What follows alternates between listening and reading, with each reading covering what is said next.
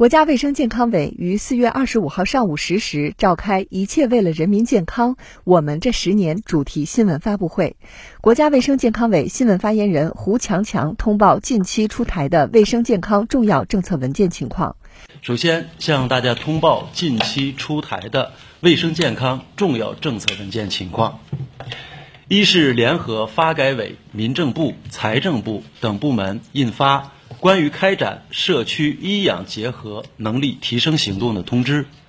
要求依托符合条件的医疗卫生、养老等乡镇社区服务机构，推动基层医疗卫生和养老服务有机衔接，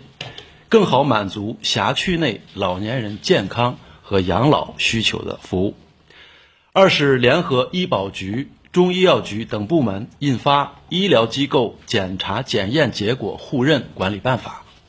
规范检查检验结果互认的组织管理、互认规则、质量控制等方面的要求。三是印发《日间手术推荐目录（二零二二年版）》，将日间手术推荐目录更新至七百零八项，指导医疗机构大力推行日间手术。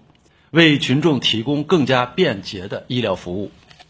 四是印发《肿瘤和血液病相关病种诊疗指南（二零二二年版）》，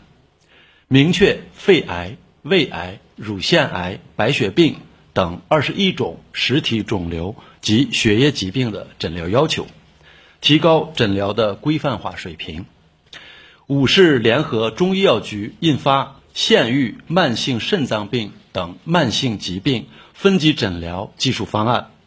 规范县域慢性肾脏病、高血压、血脂异常等七种疾病的分级诊疗技术要求，明确县域医疗机构在早期发现、早期诊断和长期规范管理方面的功能定位，保障慢性病患者享受到一体化、高质量的医疗服务。以上是近期情况通报。新华社记者北京报道。